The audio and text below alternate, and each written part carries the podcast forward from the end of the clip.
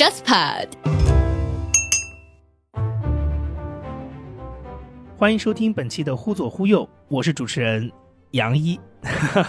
很久没有在这里跟大家见面了。这期的《忽左忽右》呢，是一期特别节目。八月份，拥有二十多年历史的三联生活周刊将出版它的第一千两百期。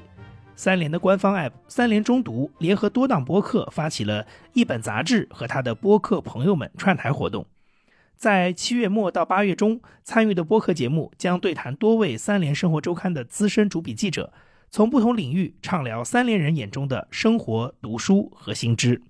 对，三联生活周刊的主办方正是“生活、读书、新知”三联书店，而这三个词刚好对应了三本刊物。那三联生活周刊对应的就是生活。三联生活有这么一句口号，叫做“一本杂志和他倡导的生活”，我非常喜欢这句话。忽左忽右呢是三联中读的老朋友，我们的节目已经入驻了三联中读的播客频道。那这期节目当中呢，我们就邀请到了三联生活传媒有限公司副总经理李伟。呃，大家好，我是李伟，啊。呃，我呢，大学呢是读的哲学，其实跟新闻没有什么太大关系啊。我在复旦读的哲学，但我实际上其实一直是想做新闻的。其实，在上大学之前的话，我也是想报新闻系，但当时在九十年代的时候，新闻这个还是一个。特别少的一个学校有的专业啊，全国也就那么四五所啊。那么如果想要考新闻的话，那那最好的选择可能北方的话呢就是人大，那么南方的话呢可能就是是复旦。那么当时的话，我虽然没有考上这个新闻，但是我后来还是干了这一行了。那我实际上是在两千年的时候呢，我就在毕业就在三联生活周刊工作。呃，实际上当时毕业之前的实习也是在三联完成的，有两年的这个实习的时间。每年那个暑假，当时想找点事儿干呢，也就来三联了。那个写写稿子啊，或者是翻译一点东西啊，干点力所能及的这样的呃采编的工作，热热身啊。那么当时工作之后，其实像像很多的这个新入行的记者一样啊，就是所从事的领域呢就非常多啊，包括社会新闻啊，包括经济新闻，包括文化类的报道啊，包括一些事。件啊，包括一些国际类的报道啊，那么基本上所有的大的门类的都亲自上阵，都做过一轮了啊。那么在这个过程之中的话，我大概十六年左右吧，直到二零一六年都在三联的这个采编的一线部门啊，从记者到主笔到副主编到编稿子啊，写稿子到编稿子啊。那么，在一七年之后，那么我也有一个转型啊，那么也就是从这个副主编，然后管内容，然后呢，逐渐的话，我进入到这个一个新的领域，负责杂志、负责媒体的一些新媒体的开发和这个经营上的一个工作。那么这几年的话呢，我更多的是在一个呃经营和创新媒体啊，还有这个呃新的媒体形式的探索啊这方面在做。那么实际上到今年的话，正式的这个媒体工作有二十二年的一个时间了，算起来也也很快啊，就这样就过去了。嗯，所以李老师，其实我们很多听众也很年轻，就是他们可能对于两千年前后中国的这个媒体环境不是特别熟。我问你几个非常具体的问题，比如说，您当时是作为这个哲学系的这个学生，您当时想去一个新闻媒体找实习的工作，甚至是入职，方便吗？因为跨专业了，我我觉得其实没有现在方便，因为现在大家都会觉得比较卷。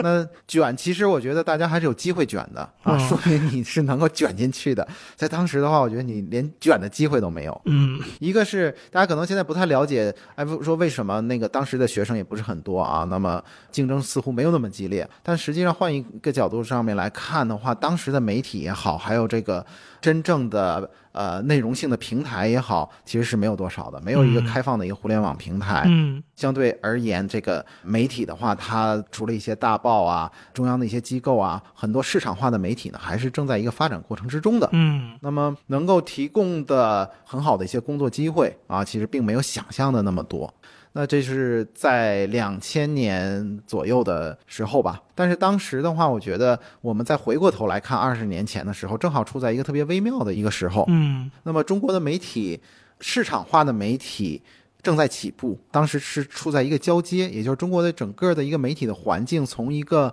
以这个行政和以官方为背景的这样的一个主导的一个阶段。那个时候，各个部委、各个大的国家机关都会有自己的媒体。啊，那他们是主导啊，比如说铁道有铁道报，嗯然后嗯这个气象局还有个气象报纸啊，那么可能还有出版社，还有个杂志。那么当时的这样的一个背景是这样的一个各个条块化、官方媒体为主的这样的一个产业形态。当时正在发生一个什么样的变化呢？就是转向一个市民化和市场化的一个这样的一个阶段。嗯那我们可以看到很多标志性的这样的一些媒体的产生啊，就是各个城市肯定你所在的城市都会有一个有一个都市报报出现了嗯嗯嗯啊，可能对吧？啊，北京可能后来有了这个《京华时报》，有了《新京报》，可能南方都市报，然后那武汉可能有了这个楚天都市报，那那成都可能有这个华西都市报，嗯那一大批的这种以市场为导向的这样的一个媒体开始进入到一个主流的这样的啊行业的生态里面去，他们源源不断的去生产这个城市最新的新闻，围绕着城市的发展，围绕着正在崛起的这个呃中国的城市中产阶级，他们感兴趣什么啊？他们想要知道什么？他们的生活方式是什么？那么当时正处在这样的一个新的媒体环境交替的一个一个体系之中嗯啊，那也就是原先的旧有的庞大的这样的一个以行政色彩主导的官方媒体，转向了一个市场化的，嗯虽然也是传统的，但是它以市场为导向的这样的一个媒体的大发展的一个时期。嗯这个发展的话，实际上是从九十年代中后期开始的啊。那当时《三联生活周刊》也是在这样的一个时机里面去迎来了它最早的筹备和嗯创刊啊。比如说，我们整个这个版式开始学的是美国的这个《时代周刊》啊，《新闻周刊》用的这个印刷、配图、设计啊。那么，甚至有一些栏目，包括什么这个封面故事啊，我们叫 cover story 这种形式，也是国外媒体才有的。嗯啊，那么国内其实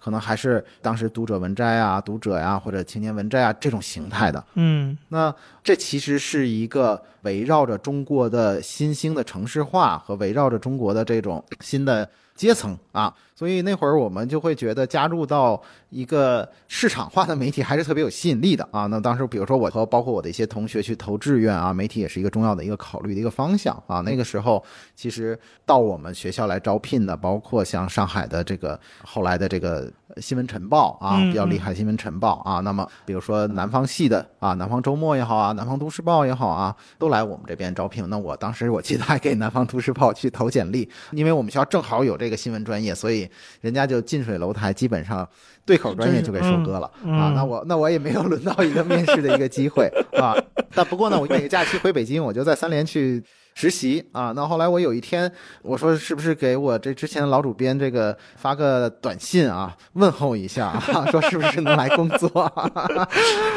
我就给他发了个短信，我说能不能毕业之后来三联上班啊？他挺快就回复我了，说那你就来吧啊，因为当时三联就十几个人，嗯说那我就干脆甭找工作了。那会儿其实大学四年级，那我大概就是第一学期没毕业，我就就工作就基本就解决了。那我那会儿是特别自由，我说这太好了，我就不用再找工作，就准备准备毕业的事情就就好了。所以其实就是在当时处在一个媒体一个发展的这样的一个阶段啊，有这样的一个新兴的一个机会，大家都不是很大。那会儿三联一个编辑部大概十几二十个人啊，那整个的连上发行部不会超过五十个人。嗯这样的一个一个小机构，大家就把这个事儿就做起来了。那么另外的话，就是包括我的一些同学、一些新闻系的好的朋友啊，他们去到啊南方都市报也好，加入到这个新的嗯城市媒体里面啊。那么现在很多的话，也经常能够看到还在一线的这样的报道啊。所以那个时候是一个特别蓬勃的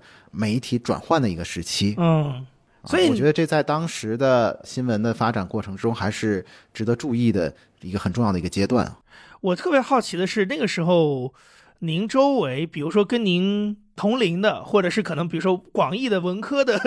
这个专业的学生嗯，当中，比如说毕业之后能去媒体工作，这个在你们的印象当中是一个什么类型的事情？它是一个大家都你知道非常趋之若鹜的，个非主流的事情。是个非主流的事情 是一个非主非主流的事儿，因为其实当时的第一选择啊是去外企。啊。现在可能大家觉得考编制啊，这个宇宙的尽头是考编。其实当时那个工作选择，大家喜欢去外企啊，外企代表着这个先进的生产力，它特别体面啊。那尤其是学外语、学外贸啊，嗯那个时候一线的梯队，当时讲的是这个五大会计事务所啊，后来改成四家了。嗯那这是第一梯队，那第二梯队的像宝洁啊这样的一些很早来到中国的这样的大型的这种消费品的这种外企啊，当时我记得像宝洁能够给出的工资，在两千年的时候能够给四五千块钱的月薪，然后呢，最重要的他还给你住房补贴，那一个月给你一千五百块钱的住房补贴。您在三联当年能拿多少？这个特别幸福啊！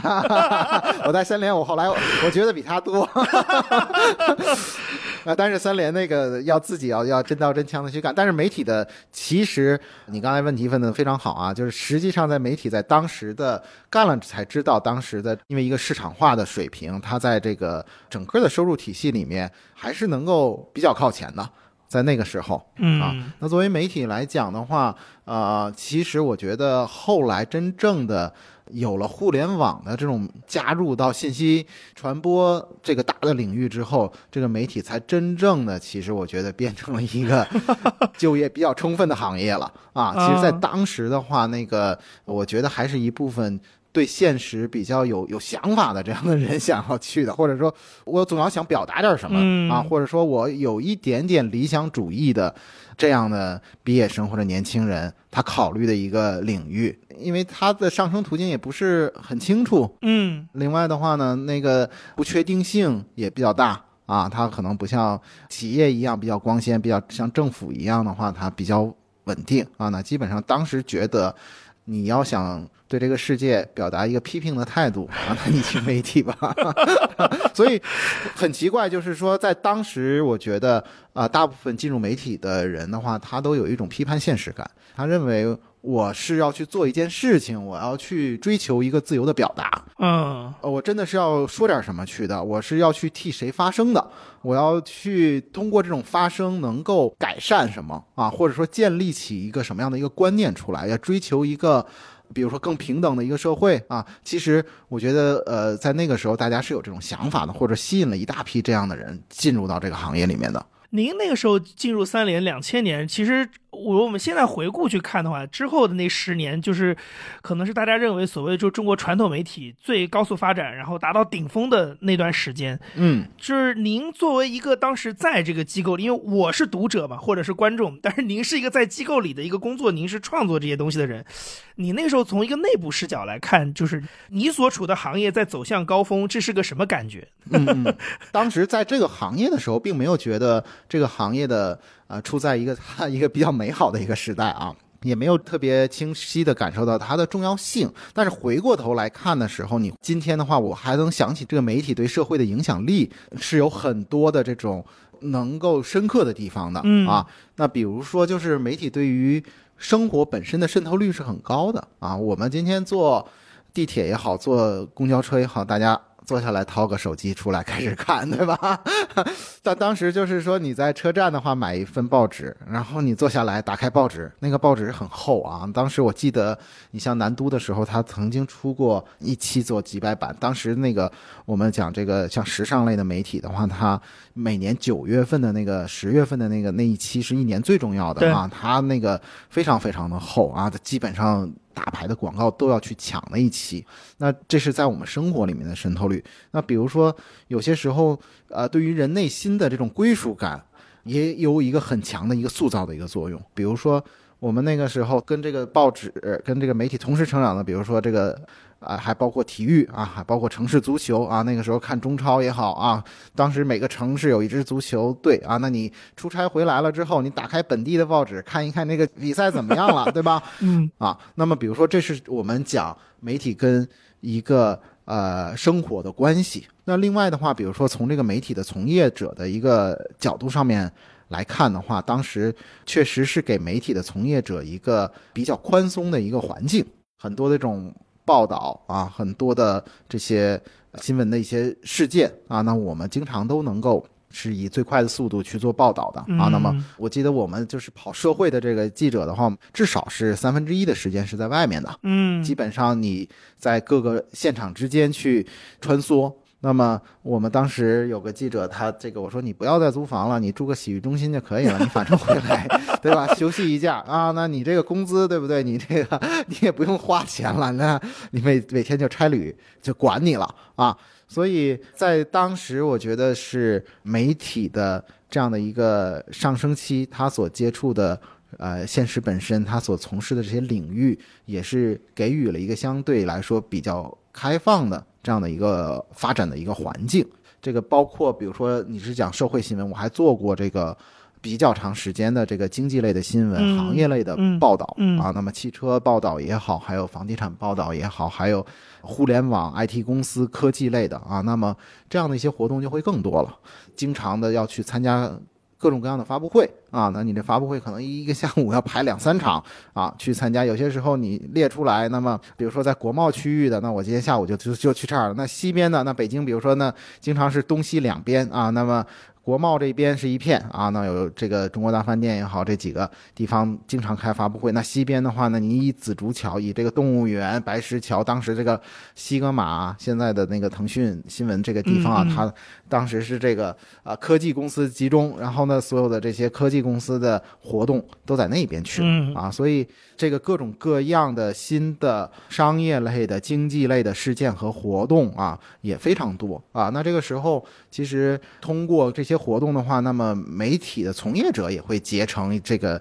一些联络的一些组织啊，有这个报道汽车的，有这个报道 IT 行业的，对吧？那后来包括像 IT 行业当年的这个斗牛士也是这样的一个平台，也是那个时候建立起来的啊。那么大那会儿的时候，大家就是混 BBS，后来有博客啊。那么对对，零六年、零七年的时候，对，其实包括当时的采访也不像现在这样。那么卷了啊！当时的采访其实是一个很开放、机会很多的。我真的是感谢当时的那样的一个很宽松的一个采访的一个环境啊。那现在比如说我们要见哪个大佬，你会觉得哎呀这个事儿好像很麻烦，要约，然后从底下的公关部一直可能再往上约，你搞个半年可能也不行。但那个时候的话，就是其实大家都在一个圈子里头啊，有时候一起还吃个饭啊，然后。那个有时候这个打个电话没有那么多的一个等级的一个限制。那当时尤其是比如说互联网初期的时候，当时我采几大门户的这个老大，当时都做过采访啊。那有些这个还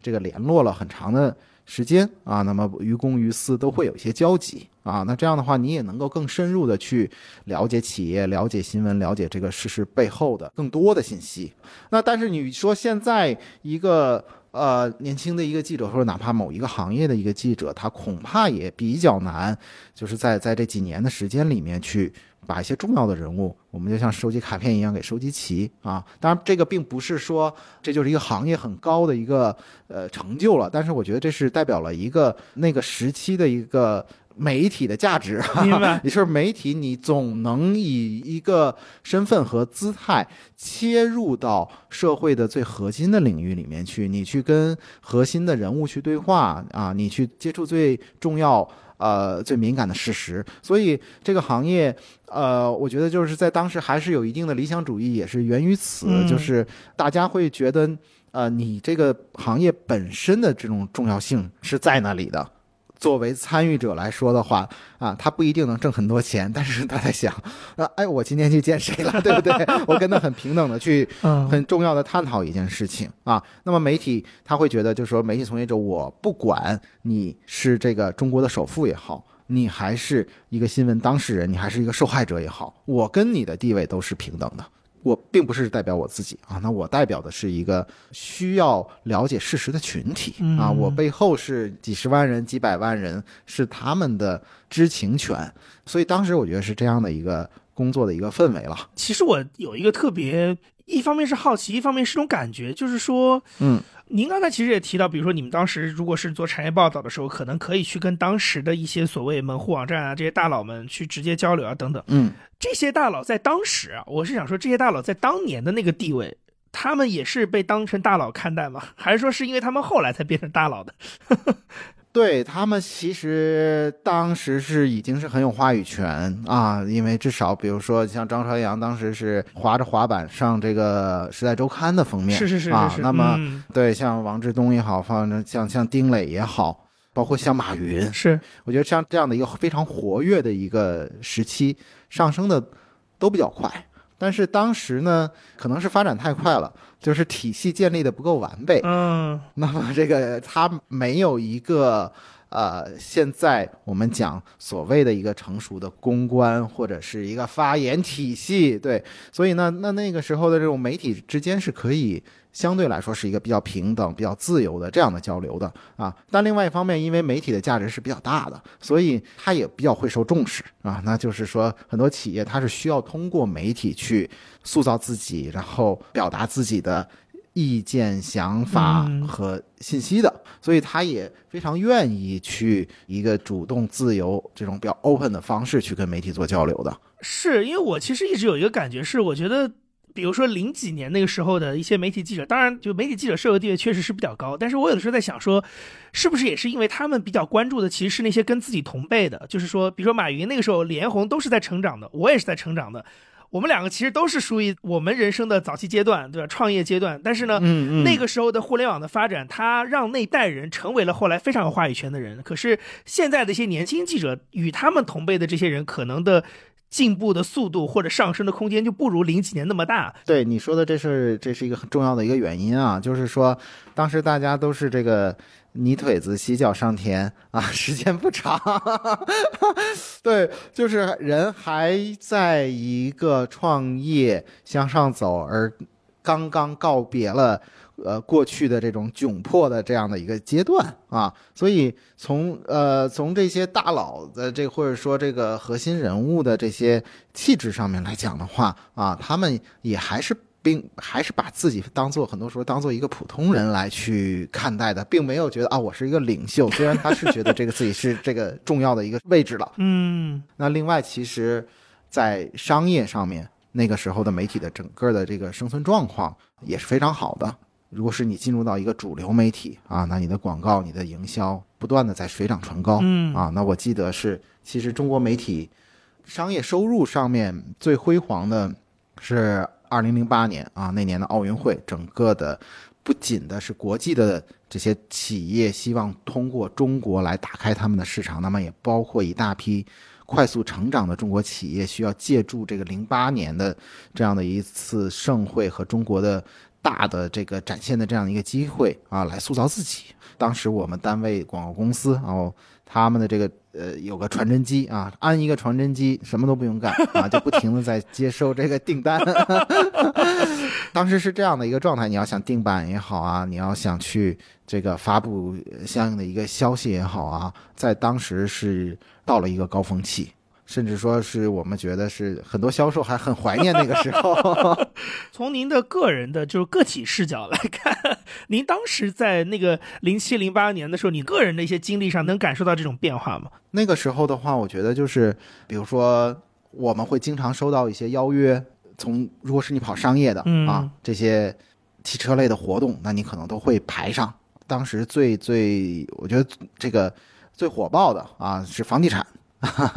我们这个这个当时比较羡慕的是这个呃各个媒体有专门跑房地产口的啊，那么房房产口的那那房产房产口的记者的话呢待遇是比较高的啊，那后来我还出了后来很多房产口，因为这一波不仅出了首富啊，当然是那个好多这个媒体的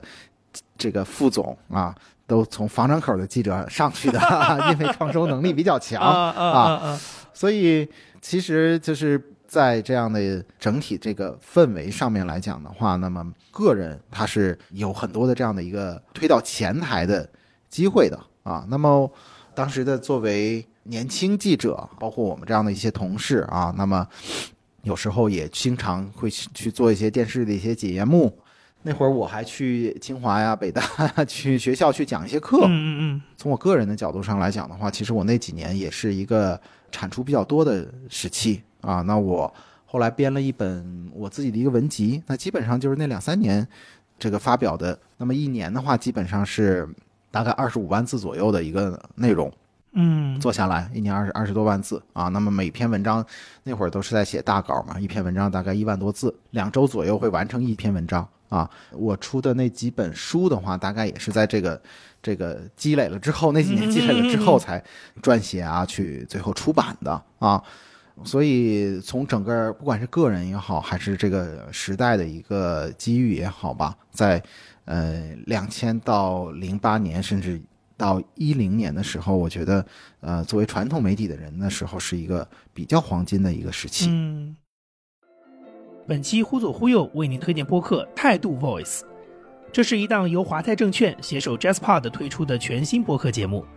在这里没有晦涩难懂的财务分析。也没有各种金融黑话，而是用你听得懂的大白话来拆解宏观经济。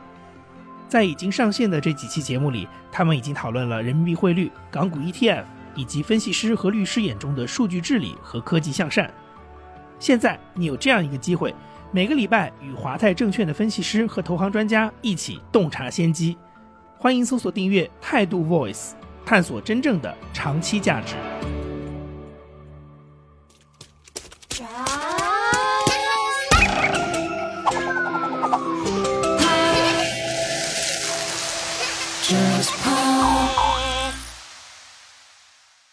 我们刚才在聊的时候，其实你也一直提到，就是说，在这个过程当中，实际上中国的所谓的互联网这条线是在慢慢的跟着这个时代一块往前走的。您当时作为一个，就是我们刚才提到，就是整个传统媒体它整个的这个地位也非常高，创收能力非常强，然后呢影响力非常大的时候，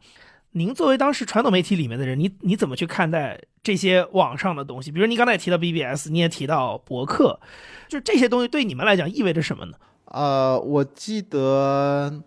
我是大概在一一二年、一三年的时候呢，我去那个中宣部的这个，他每年都会有这个媒体的培训会啊，那主要是针对的这个媒体的啊主编、副主编这个阶层呢，每天都有一些培训班啊。那当时我大概是在一二年、一三年的时候去过一次，去过一次。当时这些媒体的啊老总们在一起啊，或者主管编务的。这些同行们在一起的时候，谈论的比较多的一个话题是，他们讲这个主编会不会消失这样的一个话题。当时我觉得有一点危言耸听了啊。那么主编怎么会消失呢？只要你内容做得好就可以啊。嗯。当时大家担心的是内容创作者越来越多啊，越来越多的把他们的作品放到网上去啊，那么逐渐开始会形成啊粉丝也好，大 V 也好。嗯。那么对作为啊原先的。这样的机构化的一些媒体会不会被边缘化啊？我是这样去理解这个所谓美主编的消失的啊。那么也就是主编从一个最后的一个发稿，从一个专业的人士就没有了。但是我觉得一个普遍的一个啊隐忧或者焦虑感，大家都是有的。但是这里面其实也蛮分化的。当时就我而言的话，我觉得我们是一个后知后觉的啊。那我觉得这个内容做好，做好这个事儿就完了。那。所谓你最终不是还要还是要看内容嘛？啊，那你内容过硬就 OK 了。对于其他这个主编消失不消失，好像也没什么太大关系啊。那主编消失了，那我当作为好的内容作者，是不是也可以也没有问题？所以对于很多的这个机构来讲的话，一方面是有隐忧的，但另外一方面来讲的话呢？这个也没有太好的一个解决方案，先看一看再说。那比如像我们来说的话呢，也先不管了，我们把这个事儿做好吧。但是其实啊，我的一些同事也慢慢的去尝试这个。用一些新媒体的方式建立自己的个人品牌也好啊，还是还有就是给自己尝试去做一些新的内容啊。那比如说，我我同事像王晓峰，他很早的就开了这个音乐的这个这个博客啊，那么也聚了聚集了很多的这种粉丝。那么我们这个原先的主编朱伟啊，他有他自己的这个公众号啊。那其实这个我们后来还专门开过一个会啊，那领导讲说大家都要去尝试一个互联网。说为什么呢？啊，说这个现在互联网上这些人的水平不高啊，你们你们要去做一点，降维打击，这个不能把话语权是啊。对，你说你你你说现在啊，这个都谁谁谁在谈啊人文。啊，潘石屹居然在谈这个谈读书啊，这个不对。潘石屹现在居然在在谈这个，呃，当然潘石屹是当时是是大 V 嘛，啊，是是在微博时代，对吧？他谈的这个，呃，怎么能让他谈呢？那 那个，呃，他都成大 V 了，对吧？嗯，当然我们也那个时候也并没有看到啊，互联网它自己有自己的逻辑系统啊，那潘石屹当然会是一个大 V 啊。呃大家内心的话说，呃，领导还是觉得应该去投入到这样的一个变化里面去、嗯嗯。啊那你你你虽然不管是是不是潘之毅人家做做的做的怎么样，你是不是能能够去做得更好，或者说这个事儿你你不能旁观啊。那么我们这个也是一些同事开始去做，或者零零散散的去做啊。但是其实对于三联来说的话，我们有一段时间是跟现实保持一定的这种距离啊，所以我觉得对于呃对于我们这一类的记者而言的话呢，啊、没有特别在意一些这种新的挑战啊。当然，我们后来在看嗯、这样的一个变化的时候呢，我也觉得这这个里面也有一种我们现在称为这个成功者的诅咒这样的一个，当你在某一方面越成功，你越没有办法去调整自己的行动嗯啊。那对三联而言的话，就是当你的这个内容做的很顺手啊，也没有遇到什么太多的新的挑战的时候，我会觉得这个事儿不那么重要啊，还不如更加坚信我们自己的一个一个行为方式啊。当然，这种坚信也没有错误，但是呃，更多的是需要对于世界的这种外变、外部的这种变化也好啊，那么呃，对于一场真正的变革到来的时候，能否获得啊、深刻的洞察啊这样的一个机会啊，实际上是是是有这样的一问题的。啊，那么我们要看到他的在某些方面的成功，那么这个某些方面的成功，往往要变成了往下一步去转型也好，去前进也好的，会成为一个阻力啊。这都当然这些都是在事后去去看到的。那我们先来聊聊您事后看了，因为现在等于已经，我们就算从可能一零年、一一年那个时候，智能手机在国内普及开来开始，就是大家所谓这种媒体内容消费的方式有一个比较大的改变的时候算起，到现在也已经有十年以上了。其实您刚才这段里面说了很多其实非常细的事儿，对吧？比如说媒体机构与机构内的这些个体创作者之间的关系，比如说一个非媒体的潘石屹这样的所谓的一个大 V，对吧？KOL，他并不是媒体出身，但他也有平台去传递内容。包括后来我们也看到很多更多其他的，比如说抖音的出现等等等等，它彻底的改变了人们可能对于传统图文的这种消费啊等等。呃，您现在如果我们从事后的角度回回看那段的话，你会觉得到底我们经历了些什么？你会怎么看这个事儿？我这几年也都去，后来我们就是大概是从一零年以后有一些媒体的一些聚会，然后有一些媒体的论坛啊，那么我们也都经常去碰面儿，你也能够发现一些发现一个好玩的一个现象，就是说大家的这个焦虑曲线啊，啊，它也是在形成了一个抛物线啊。那最开始的时候非常焦虑，那焦虑的一个表现就是大家要吐槽，这个水平的人也被人关注了。对媒体媒体聚会就变成了一个吐槽大会 嗯啊，嗯变成一个这个你。我们本来想去分享一些，会了解一些最先进的、嗯。最新的尝试和最有价值的思想的时候，你觉得上台讲了，大家都在吐槽啊，而且这是编了段子，嗯，然后画了漫画，去在一些很正式的这个媒体的论坛上面去讲啊，所以这是这样的一个阶段，就是这个时候大家不理解啊，然后内心的话呢，感觉到不平啊、不忿啊，这个这样的一个阶段。那再往下一个阶段的时候呢，就会悲观了 啊，马上又就低沉了啊，低沉了，觉得自己被抛弃了。嗯这种抛弃不仅是这个经济上的，也包括地位上的。嗯啊，然后接下来的话呢，你就开始找各种尝试去了。嗯，那么我记得有一次参加一个媒体活动，啊，大家讨论的是一个媒体怎么样去卖一辆自行车或者卖一辆电动车。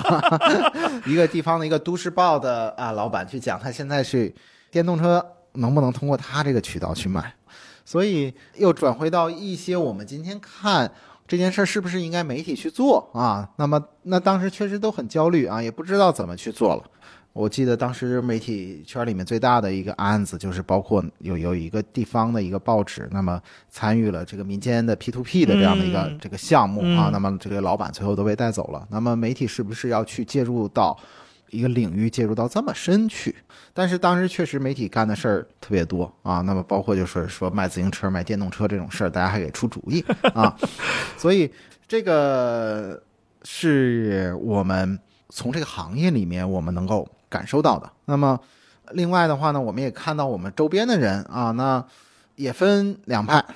呃，一派的话呢，那早早的说跳下船了。哎，这个传统媒体这个事儿，反正我觉得该见的也见了啊。那么找个甲方去了啊，叫甲方。当然，尽管这种离开啊，有些时候是被动的啊，也就是说，原先这个媒体他做不下去了，或者是这个经济原因啊，那么。遇到这样的一个挑战过不去了，过不去了之后，其实早早的结束，嗯，其实是一件好事儿。那么我们今天看，我们这个很多朋友在互联网公司身居高位的，基本上是这些人啊，就是我们讲早死早投胎，及时跳船。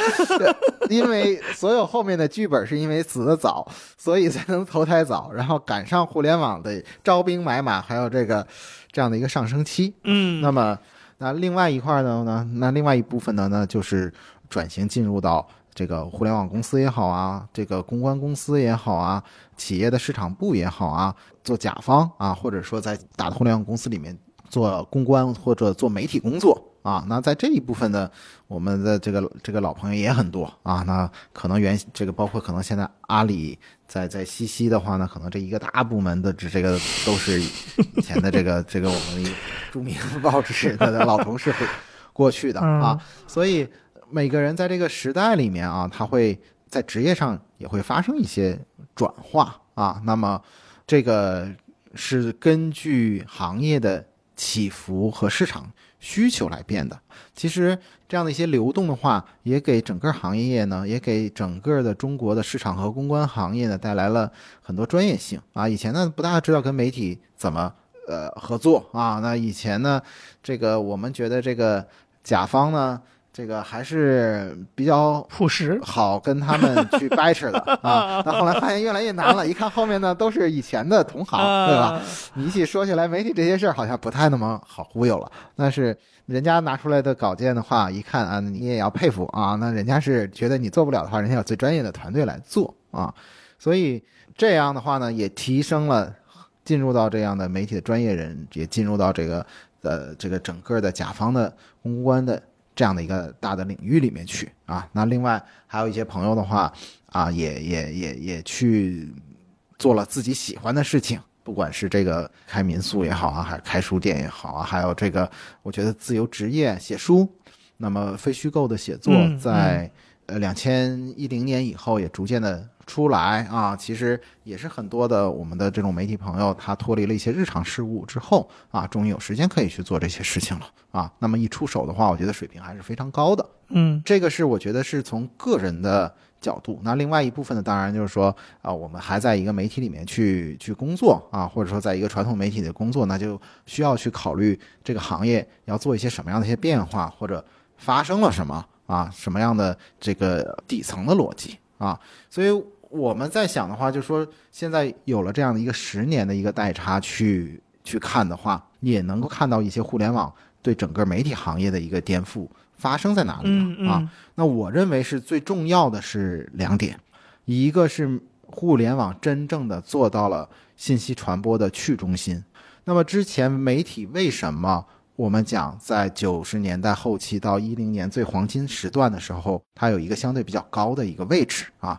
那是因为媒体是信息传播的中心。那我们这个世界，它的信息传播它是有极差的，嗯，它信息一定汇聚到中心再去传播。假如你是一个报纸啊，那你发出来之后，你有一百万个用户的话，他一百万个人去看。那如果是你是电视台，你可能传播的更大了，你就是一个节点啊。那么官方告诉你，你告诉大家。这个里面有很多的中心，那么中心被互联网打破了，嗯，那么现在是所有人都成为一个信息的一个传播者了，那不再有几个核心的节点了啊，那人与人之间在传播啊，我说的你听到，我在抖音上发布了一个东西，那马上智能推送就推送到你那儿，你都不需要关注我，所以这是一个深刻的变化，就是。舆论市场啊，信息传播去掉了很多的中心的节点，它变成了一个网格化、网络化啊，一个人可以对所有人，所有人可以看一个人这样的一个结构啊，这是一点。那第二点的话，我认为一个媒体的生产从一个作品的角度变成了一个产品的角度。嗯，这话怎么讲呢？就是说，媒体以前，比如我们俩聊天，对吧？你想跟我说什么，咱俩沟通好了，我俩去说。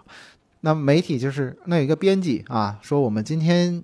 对吧？关注一下什么事儿呢？对吧？我们今天关注哪个选题呢？我们关注这个是不是西瓜涨价了？嗯那好，那我我们记者跑出去采访一下，然后告诉市民是不是西瓜涨价了。嗯那么现在变成了一个以用户体验为中心的，以前是我写你看就好了，现在变成了一个所有的事情就是用户希望知道什么，嗯用户需要的情绪是什么，用户的共情点是哪里，然后记者应该怎么去写啊，你来去提供的，所以它增加了一个用户的一个视角，而且用户的体验、用户的需求。越来越重要了，在这个传播里面，它并不是一个单极的，不是我写你看啊，而是我应该知道什么，我想要知道什么，这些才是重要的。那你要给我看这样的一个东西，机构媒体给我不了的话，一定有其他人嗯都能够给我。是对，所以这几年其实我们也发现，这个我们的记者写作的时候也发生了一个很大的一个变化。以前记者写文章的时候，绝对不会加入我啊，就是说这篇稿子里面写我应该怎么样，那么或者说最多是用到记者看到、记者听说。是是是，还是比较第三人称的一个描述方式。对，他是把自己放在外面的，对对对对对，啊，把自己置身事外的。嗯但是现在啊、我们看到这个大家都很喜欢用我，我看到了什么，那我的感受是什么，而且是相当主观的一个表达方式啊。那他其实就是站在了一个替用户、替读者去感受、去共情的一个这样的一个需求上面去的，不停的去帮。这个读者去找到一个他们的体验感，丰富他们的体验感，所以，嗯、这也能够反映到传统媒体自身的一个调整和变化上面。所以我觉得在这两点，一个是去中心，一个是以用户体验这个这个作用性更强的这两个大的变化，恰恰是以前的这个媒体遇到的一个最大的一个压力和打中他们死穴的，或者说打构成一个巨大挑战的这样的压力的位置。明白。呃，我有几个很好奇的事儿。第一个事儿是接着您刚才说的这个第二点来说，就是说您刚才提到说机构给不了的，然后没有共情的，可能有别的创作者可以提供这样的内容去共情。我其实想到一个事儿是，其实中国上世纪九十年代中后期做这种市场化媒体改革的时候，当时有很多的那个时候比较年长一点的人，比如说那种中国叉叉报的编辑也会说。为什么老百姓喜欢看这些娱乐明星的八卦，喜欢看这些民生新闻？我们就要给他这些东西。就媒体不是应该引领他们的吗？就是说，我的感觉是，其实中国每一波这种大的媒体改革，其实它都是一个更向老百姓的需求靠近，然后更产品化也好，就是这么个词儿吧，就是这么样的去。对但是他的思路其实就是说，受众要什么，或者说受众怎么样能够跟他共情，我们就提供这个东西给他。你觉得现在的这种互联网带来的这个变化，跟比如说零零年前后那种市场化媒体改革，从收视率、从发行量的角度让老百姓感兴趣，就你觉得这两次有什么不一样的地方吗？因为您正好都参与了，对，对，我觉得有有一定相似的地方，就像你说的话，我觉得就尊重受众的体验、嗯啊，我觉得这是一样的地方。那么，我觉得这里面还是有一个很大的一个本质的不同的。嗯这个本质的不同的话，就是说，在之前啊，比如说市场化改革的时候啊，那么我们还是以我去理解老百姓喜欢什么，对吧？这个老百姓是不是真的喜欢，我也不知道。但是我认为他关心这个猪肉啊，关心西瓜啊，关心这个凶杀案件，对，那么这是我认为的。但是现在的技术手段、媒体生态，它把这一切我认为的东西开始逐渐打碎了。很简单，那么你发一条稿件出去，我绞尽脑汁想了五个标题，然后又绞尽脑汁从五个标题里面选了一个标题，我觉得这是老百姓，这是读者喜欢的，然后我把它发出去了。那你有两个结果啊，一个结果可能反响很好，超出预期；有一种选择可能是没有达到预期，而这个结果可能在你发出去之后五分钟之内你已经看到了。嗯就是到底大家想要什么这件事情是可以被证明的。现在的反馈是实打实的反馈啊，嗯也就是说，他是不是用阅读来、用点赞来、用转发来支持你这件事儿，你很快就能够嗯得到一个答案，这是一个方面啊。那么，我觉得另外一个就是第二，就是说，今天的我们的媒体，我觉得也确实是需要去跟我们的用户去共情。我觉得这是一个切实的一个问题，而不是一个口号。因为，呃，我们以前的时候，我觉得在谈这个事情的时候，还带着一个精英化的一个情怀去做的。嗯那么我们今天的话，我们的用户的这种需求更加的多样化，他们在某个领域里面的内容的需求的要求，比你所提供的专业的能力可能的上限还要高。是那这个时候的话，我们就必须的去把它内容当做一个产品。所以我觉得就是说，我们现在需要完成一个内容的一个产品化这件事情啊。那内容的产品化就是要留出读者的位置。嗯就比如说像贝索斯啊，贝索斯开会的时候留一把椅子，这把椅子是给他的这个这个消费者的啊。那我们在开董事会的时候，心里要装着这个消费者，他也来开董事会，他也要听一下。但是我们的选题会现在恐怕是很少有人留一把椅子，说是给读者或者给我们的用户 啊，我们要尊重他们。那我们怎么尊重他们？那么尤其现在他们非常容易的去投票，也会更好的去选择支持你的时候，那这把椅子现在是要实实在在的要留出来给他们的。这个就需要，我觉得做从一个内容的创作者，尤其是传统媒体的这个创作者，要调整一个自己这个比较精英化的这样的一个方式。但我认为，真正的精英化，恰恰是你能够站在一个用户的角度上面去完成、去创造啊有创造力的内容。嗯而不是说我和他们显示不同而和他们分开啊。所以，我我觉得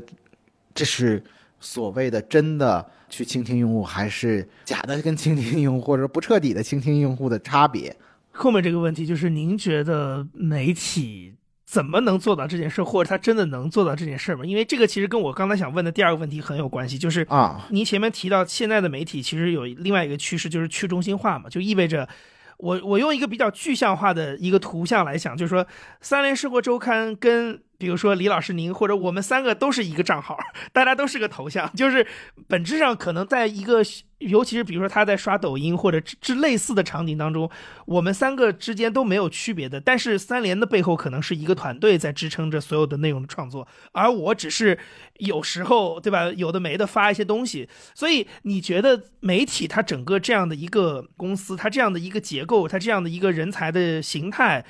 它能够支撑你刚才说的这个产品化等等这些事儿吗？或者它还有什么需要调整的地方？嗯，我觉得媒体再往前走的话，我觉得其实有一件事情是大家忽视的，嗯就是说，它要结合你刚才讲的，就是说媒体如何去支持你所有想要做的这些事情。嗯它有一个东西是忽视的，这个忽视的话，包括文化上的新的文化的塑造，包括管理上的一个一个塑造。那么，媒体本身是一个创意领域、创意行业，你也做这件事儿，你自己讲，比如说我一个人干一个公号，我很带劲，我挣的是我的，对吧？这个我每天做出来一个什么样的东西，我很作品是我的，嗯那我所带来的这项的一些收入也是我的啊，那我干的这件事儿是挺带劲的啊，我不停的再去建立我的人设和建立我的这样的一个品牌的它的价值。对，但是作为一个媒体来讲的话，我们是一个机构，那在媒体的管理上面，你要适应一个我们现阶段的我们讲就是创意类的一个机构，它的一个共通的一个特点，比如说啊，作坊化，大家一觉得做个事儿太小作坊了，这可能是个贬义词，但实际上不是，就是创意工作一定是作坊的，就是咱们两三个人觉得他这事儿能干，咱们就干，我们就决定了，我们探讨一个标题不给主编看，嗯，对吧？我们 我们看了之后就就定了，嗯定了之后你那个好不好这件事儿，我不能再等你决定了。但是说你主编说的是对吗？对吧？那我要看一下反应才知道对不对啊。那我你以前所有的自上而下的一些经验，我们都需要啊拿出来去重塑它。那这个时候的话，我们需要有一些新的思想、思考、新的创意、新的尝试出来。这些尝试的话，在内部也是一个去中心的。那你要有一些小团队和小作坊去做这件事情。互联网其实是给了你这个机会的，互联网是可以以小博大的啊。你一个个体足够强的话啊，那我们可以通通过一些爆款能够成为头部。一个机构，即使你没有这样的创造力的话，你也会沦落下去啊。那么，所以的话，我要一切的建设是要围绕着创造力去做建设。比如在组织上的话，那么要推行一些内容的作坊形态的，少部分人自由组合去形成一些精干的内容团队去做某一方面的事情。那另外，比如说我们在讲刚才谈到了，我们之前十年前在讨论那个话题，会有主编吗？对吧？我现在觉得这个问题是一个真问题了。那么主编可能还会有，但是它的作用已经和以前不一样了。主编以前是我看所有的东西，所有的东西经过主编确认之后，那我才能够发布这条稿件，发布这个版面，啊，下印厂。那是这是主编是最后的。对。但是现在的内容的生产的话更灵活，时效性也更强。那主编的一个工作不可能。你去介入到每一个环节里面，等你去发布一条微博怎么样？一条微信怎么样？对吧？碎片化的东西怎么样？一条视频应该怎么样？一个标题是不是还要你由你确定呢？这是不可能的。所以，一个主编的功能变成了一个事后的功能了。主编从前面的他坐镇前方，很多时候我觉得他未来会越来越后移，他的战线会越来越后移，他变成了一个复盘的组织者。他变成了一个经验的总结者，他变成了一个资源的支持者，嗯啊，变成了一个批预算的人，嗯啊，他变成了一个对所有的项目进行验收的人，嗯嗯啊，当然说这是不是这个这样的人还叫主编嘛，对吧？OK，那可能主编我们对他的角色也要有一个新的时代上的定义了，或者对他的工作内容要看到他的不同了。那我们没有办法按照上一个时代石器时代的主编的。职责再去规划一个信息时代、人工智能时代的一个主编。那我们这次还做了一个有意思的事情，我们做了一个数字化的封面，也就是我们把一千两百期我们做过的所有的杂志的封面啊，我们放到一个人工智能的一个机器上面去让它学习。嗯，学习完了之后，让他再给我出一个封面。嗯，让他出一个封面，然后通过艺术家的调整和加工，那么这个会不会也是一个封面的产出的一个形式呢？对吧？啊，那以前都是我们其实是想说，以前都是主编来决定，美术总监来决定。对对对对对。我我能不能把这个权利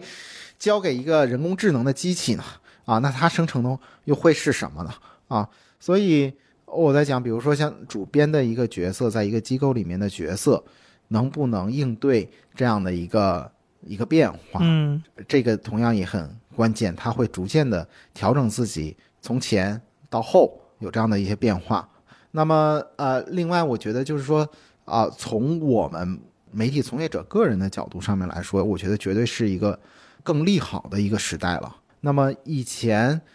写篇稿子啊，其实阅读量是远远没有今天大的，嗯啊，那我们可能一个媒体的订阅量就是你的读者的上限了。但是今天的话，我们通过互联网可以完全去放大它，所以。我觉得媒体的从业者的话，真的是进入到了一个能够去实现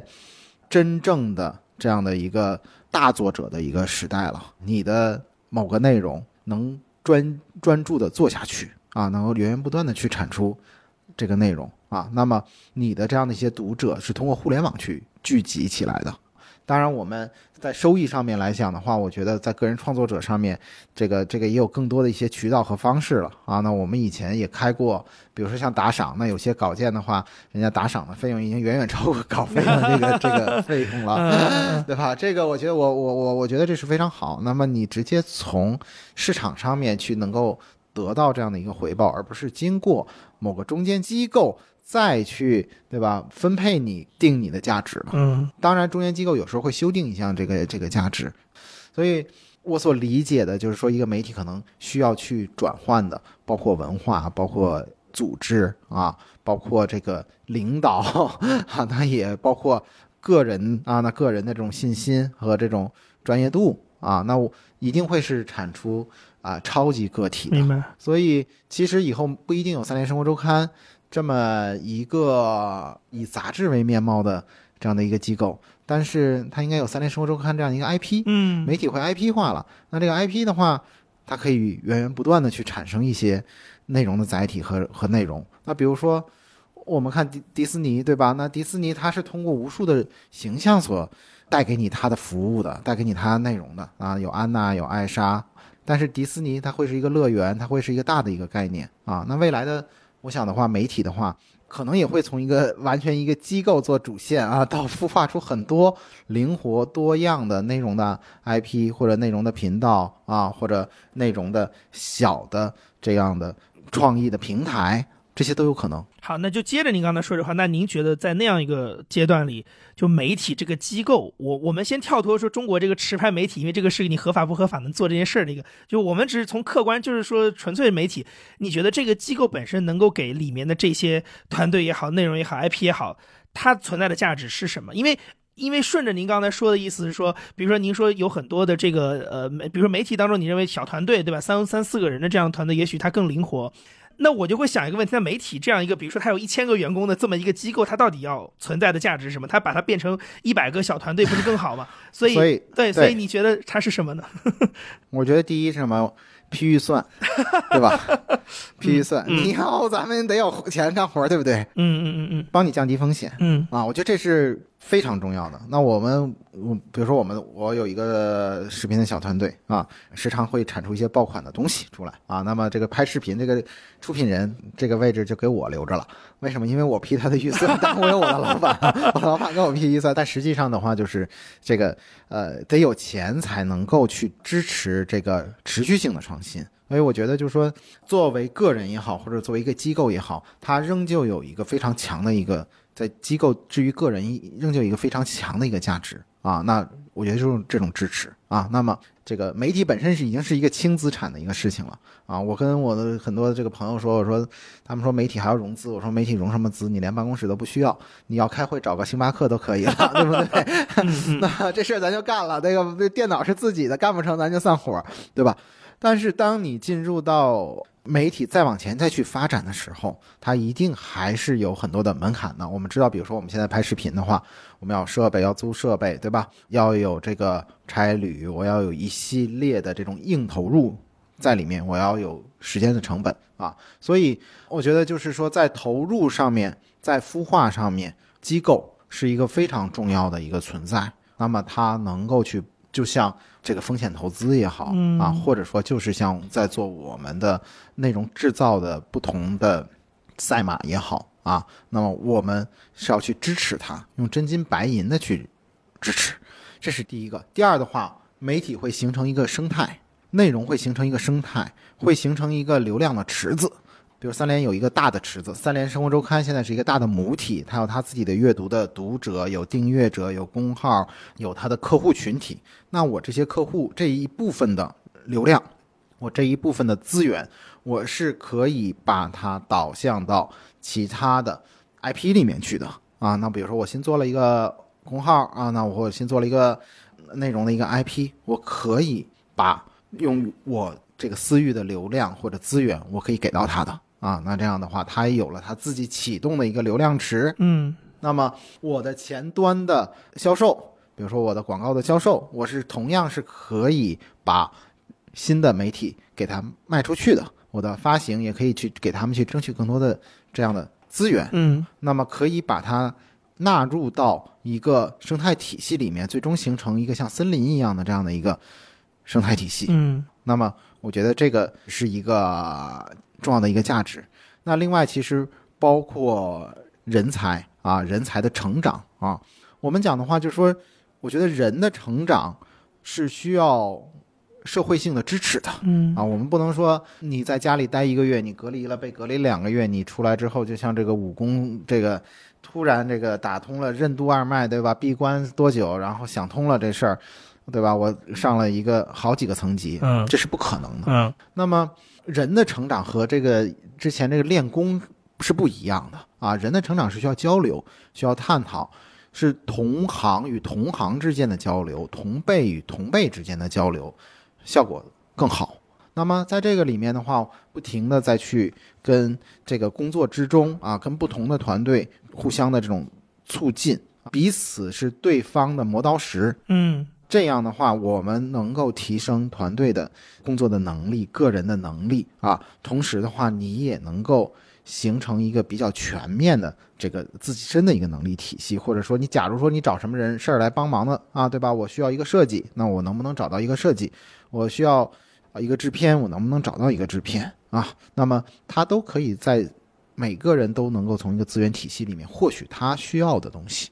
那另外的话，我觉得当然还包括一些我们作为一个机构所能够给予的啊，我希望是一个持久的一个发展，我希望能够是一个我们能更多的看一些长远的东西啊，看到未来，呃，保持一定稳定的长远的东西。那可能作为一个自媒体来讲的话，它啊，出于可能呃压力会比较大一点，那看到的比较多的是切近性的，嗯啊，那么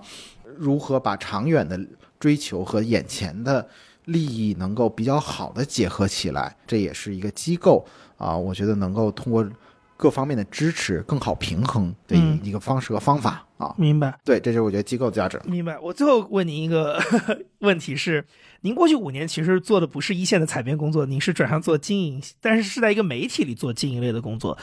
您现在在您这个工作经验这五年的经验里，你再回过头去看原来你熟悉的那些媒体的那种，比如说一线采编等等，整个这套体系的事情，你会有什么新的视角吗？因为我个人实际上坦白讲，是我因为在媒体里做了跟经营相关的事情，包括我自己现在开播客公司去服务很多客户，其实给我很大的一个机会去重新思考原来媒体的这些创作内容的事情。嗯，就媒体这个事儿本身到底是什么？就是您的这个角色变化有给你带来一些什么新的思考吗？其实我觉得从一个内容的生产者到呃我现在的这样的一个工作的话呢，我有时候如果从单纯从生活的呃质量和状态上面来讲的话呢，我还是比较羡慕之前的那样的一个 工作的，因为比较纯粹嗯嗯嗯。啊那么我只要认真的去把我这件事情做好，那么我有一个我自己的一个创作的一个世界啊，那么我能够把这件事情做完，我有一个终点，我这篇文章结束了之后，我就可以休息了，这事儿就结束了。但是嗯现在的工作，它其实是一个没有终点的一个工作啊，它永远在跑着一个没有终点的马拉松一样啊。同时的话，它必须是一个多头的，它很难去一个专注。你失去了专注的时候呢？现在心理学比较流行讲心流啊，你那个心流就断了啊，就没 就这个幸福感，生活的幸福感就在下降啊，这是一个当然个人的感受。那么可能你不再拥有的时候，你可能才会觉得它的好的地方；你在意的时候，你那个面临的都是它最直接的压力啊啊，这个又要交稿了，或者是你的采访永远不够充分啊，啊，你的这个要熬夜啊 什么的啊。当然，我觉得也可以理解啊，这个每个人都会看到好的地方，离开的时候才会看到好的地方。那么从两个不同的类型的工作再往回看的时候，我其实更多一些的是反思，应该作为媒体人来讲的话，需要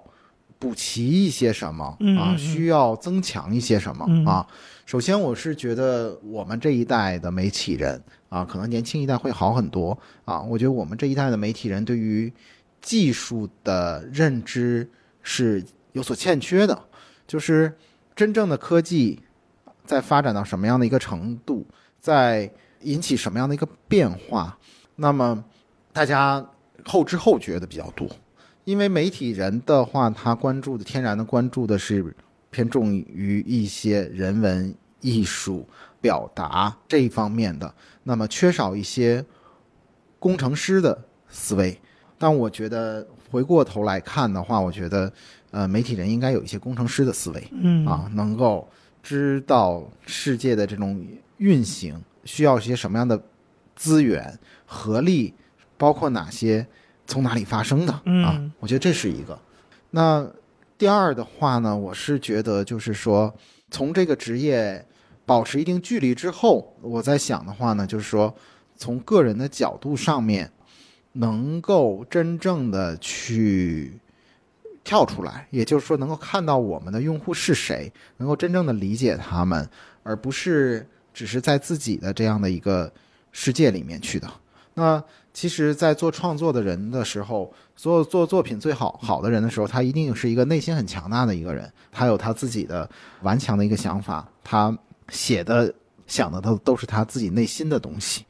那么同时，其实我觉得也应该能够去转化出另外的一个视角啊，来来去看，有两种视角来去看它。嗯从你的用户的角度也好，从这个更大的一个世界的角度上面也好啊，从这个未来的角度上面也好啊，能够转换出来。有些时候，我觉得我们很容易陷入到这个芒格所说的：你当你手里拿一个锤子的时候，你看所有东西都是个钉子。嗯那作为一个，我觉得有时候我在我以前做记者的时候，那我觉得所有的东西都是一篇稿子，然后所有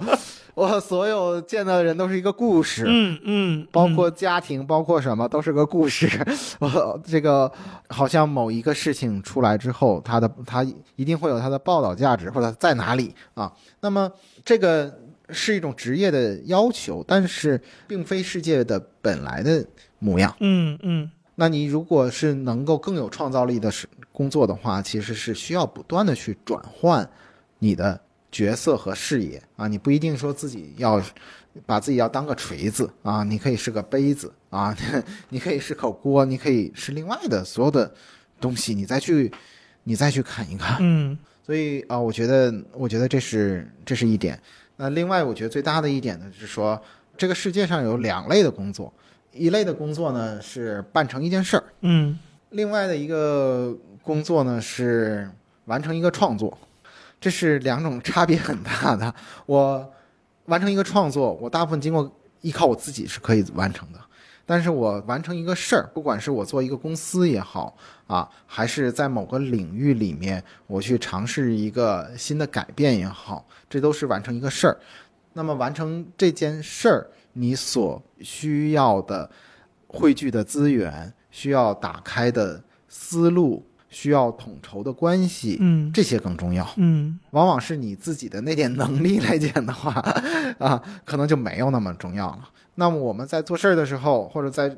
做人的时候，我们在想这是做个创作还是做一件事儿？当我们觉得这事儿明白这是做一件事儿的时候呢，我们好好想一想怎么去做这件事儿。所以现在的话呢，更像做一件事儿啊。那以前的话呢，我觉得还是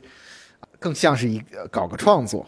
好的。那今天非常谢谢李伟老师啊、跟我们分享了这么多。啊，谢谢杨一啊，谢谢各位朋友啊，感谢大家这么多年其实对三联生活周刊的支持。那么我们呢也是始终啊，把大家把所有的批评啊，把所有的鼓励，我们也都挂在心头。那以后不管我们是做到这个两千期，还是做到一万期啊，那么三联生活周刊一定我们用自己的全力，源源不断的出产好的内容回馈大家。谢谢。好，也谢谢李老师，谢谢各位听众。